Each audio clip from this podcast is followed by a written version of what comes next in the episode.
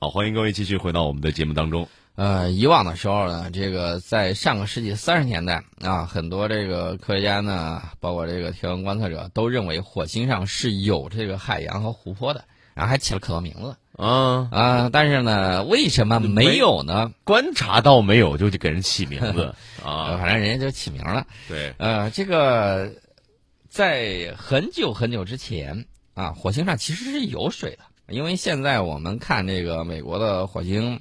呃，探测车呀，包括它有一些这个卫星啊上去了之后，他会发现确确实有水冲击的这个痕迹。那么，为什么这个水去哪儿了？大家都很很很想知道。嗯，火星上的这个引力可能不够强大，这是一方面。另外一方面呢，就是火星上还有这个沙尘暴，它这个沙尘暴比较吓人。这个火星的沙尘暴呢，能够形成八十公里高的沉塔状结构，八十公里高。八十，我算从这儿到开封，啊，那么然后竖起来，然后竖起来，啊，这只是一个八十公里高的沉塔状的这个结构。嗯，这种强烈的风暴呢，足以把火星表面的蓄水池全部给吸干了。呃，这两项研究呢，基于二零一八年火星天气数据，当时呢，遮天蔽日的尘暴席卷了整个火星，导致美国宇航局机遇号探测器呢出现任务意外而终止。这个研究人员在风暴中呢，观察到了这个巨大的沉塔结构。呃，这个宽度相当于美国的这个罗德岛州，这么宽，然后那么高，八十公里高，然后呢，把气体、蒸汽还有灰尘颗粒直接送入火星大气层。那么这些沉塔可以把水蒸气从火星表面释放到火星高层大气，那个地方呢又有强烈的太阳辐射，可能会导致水蒸气与尘埃颗粒分离。呃，火星每隔十年左右就会出现这种巨大的沉塔结构的全球性风暴。嗯，火星全球啊，不是咱这儿。那么正常情况之下呢，这些灰尘大概一天时间就降落到火星表面，但是在全球风暴期间，沉塔结构会持续几个星期。呃，这个东西有点像什么呢？有点，大家还有印象那个龙卷风吧？龙卷风，嗯，跟这个东西有点像啊。这个观测者呢，能够看到这个沉塔，呃，把火星大量的表面物质输送到火星大气层，然后这个。大家就能够解释为什么火星表面老出现周期性的小型白云，就是火星尘暴把水蒸气和灰尘颗粒带入到火星上层大气里边了。嗯，然后地球去观测的时候说：“哎，这儿冒了一个小蘑菇，那儿冒了一个小蘑菇，什么情况啊？”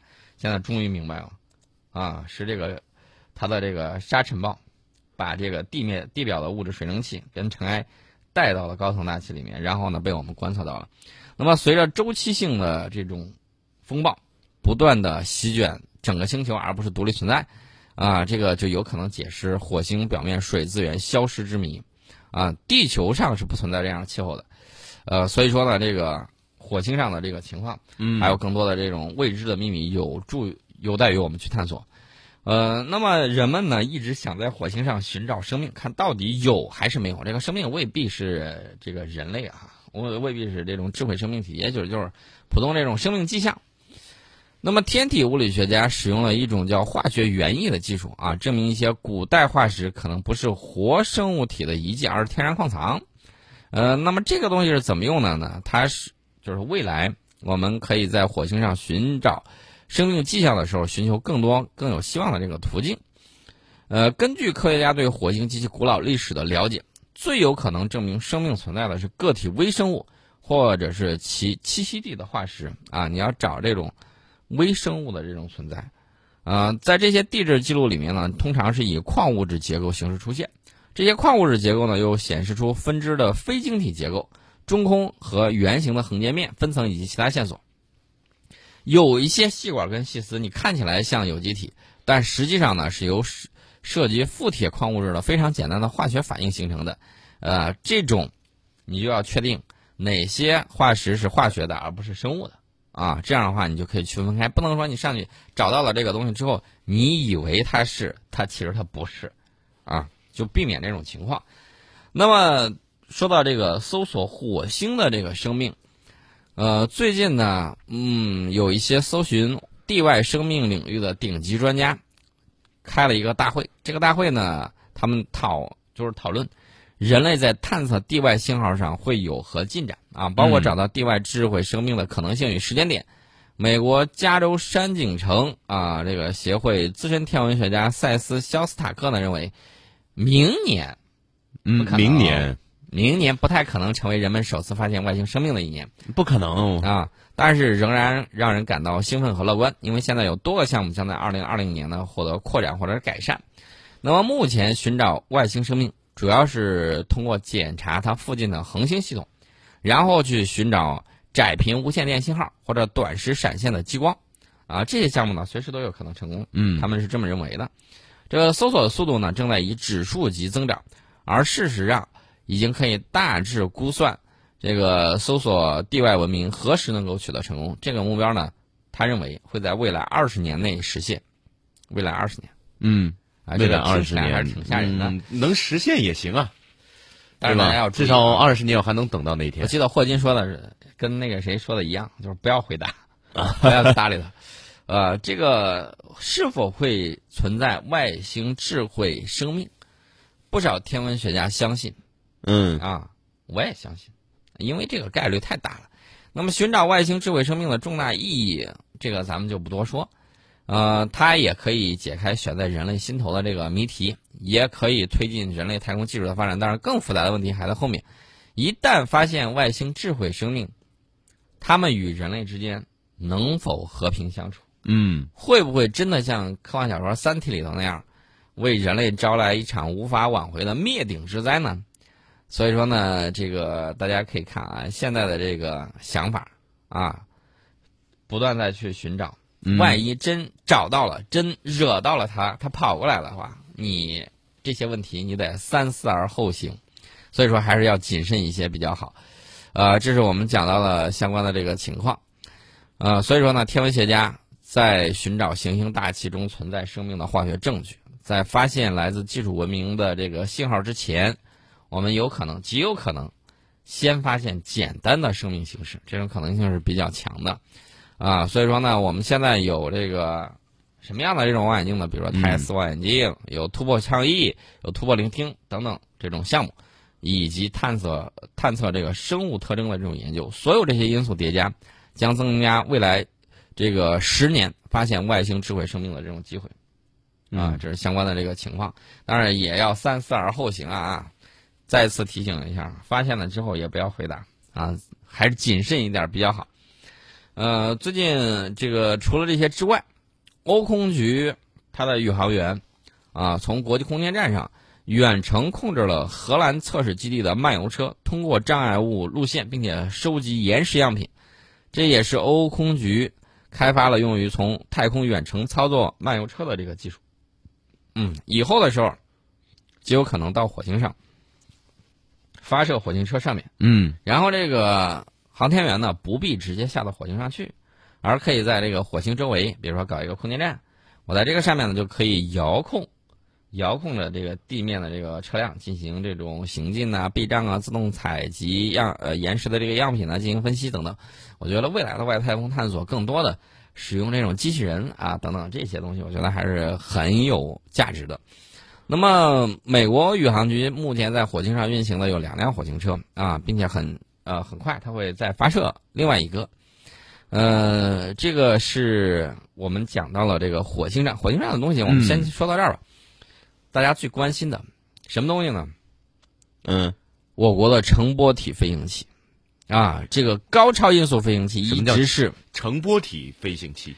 呃，这个我们慢慢给大家讲。比如说像这个东风十七，这就是这个成波体。啊，大家会看 太高端了 啊！打水漂，简单的解释叫打水漂的飞行方式。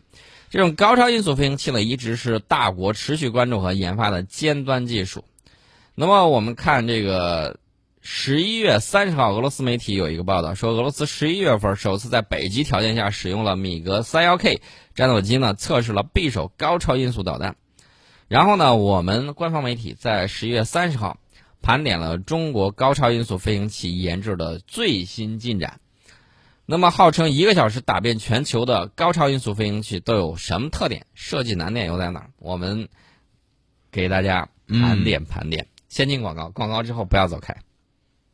我们接着跟大家聊啊。首先，咱们要明确一点，凡是咱们公开报道的，比如说央视啊，比如说这个有一些媒体已经报道了的，那么大家就要就意味着什么呢？这个公开报道就意味着前期的一系列的基础性的这种实验已经完成了，或者说什么东西报道它亮相了啊？你比如说歼十，歼十当年啊亮相是因为有一个人相当的不靠谱啊。为什么指他不靠谱呢？嗯，跑去拍了歼十的照片，然后发到网上去了。就啊啊，这个就非常不靠谱。那么后来等我们公布啊，跟歼十第一次这个入役，这已经过去很长时间了，这个保密性大家一定要注意啊。对，这个人谁呀、啊？然后他就受到了应有的这种惩罚，嗯，然后法律的制裁。所以说呢，一定要管住嘴啊！你知道的时候你不能你说，什么能拿出来炫耀，什么能不该看的不能拿出来，对，啊，不该知道的不要知道。你看公开报道，但是我们可以反推啊，你就知道前一阶段有一些东西已经做得很好了。对，啊，形成一定的这种技术积累了。那么下一阶段呢，这个这个进度，你大概可以自己去想一想啊，嗯进行了一系列的这种方向。那么我们再说一点，什么叫高超音速飞行器？为啥能够一个小时打遍全球？所谓高超音速飞行器，广义上讲指速度达到或者超过五马赫的飞行器，五倍音速以上。那么近年来广受关注的高超音速飞行器，除了具备这些特点之外，通常指飞行段在大气层内或大气层边缘的这种飞行器啊，嗯就是我们俗称的这个打水漂。前层弹道了解一下啊。呃，按照这个飞行器本身是否带有动力装置，可以大致分成两类型，一种是助推滑翔型高超音速飞行器。这个飞行器的特点呢是使用火箭发动机，把滑翔器加速到一定速度和高度之后，把滑翔器释放。滑翔器通常呢不携带用于巡航的动力装置，滑翔器本身在大气层内或边缘依靠滑翔体产生的升力飞行，并能够实时机动，这个就非常难以拦截。那么，按照滑翔器的气动外形呢，目前研制的助推型滑翔器，呃，滑翔型高超音速飞行器，这个滑翔部分大概分为三类，一类是对称的悬乘体啊，第二类是扁平椭圆形截面的升力体，第三类是乘波体。其中悬乘体最为常见，这个弹道导弹的锥形弹头就属于悬乘体。呃，近些年来呢，美澳联合开发的高超音速国际飞行研究实验计划里面有一个项目。重点研究的就是乘波体啊，它这个乘波体呢，呃，现在乘波体这个体积利用率比较低，所以主要用于这个就是现在主要是飞行验证阶段。得以工程化的型号中呢，比较先进的仍然是非对称的升力体方案。呃，在大家看这个俄罗斯高超音速飞行器里面，匕首和这个先锋都属于助推滑翔型高超音速导弹。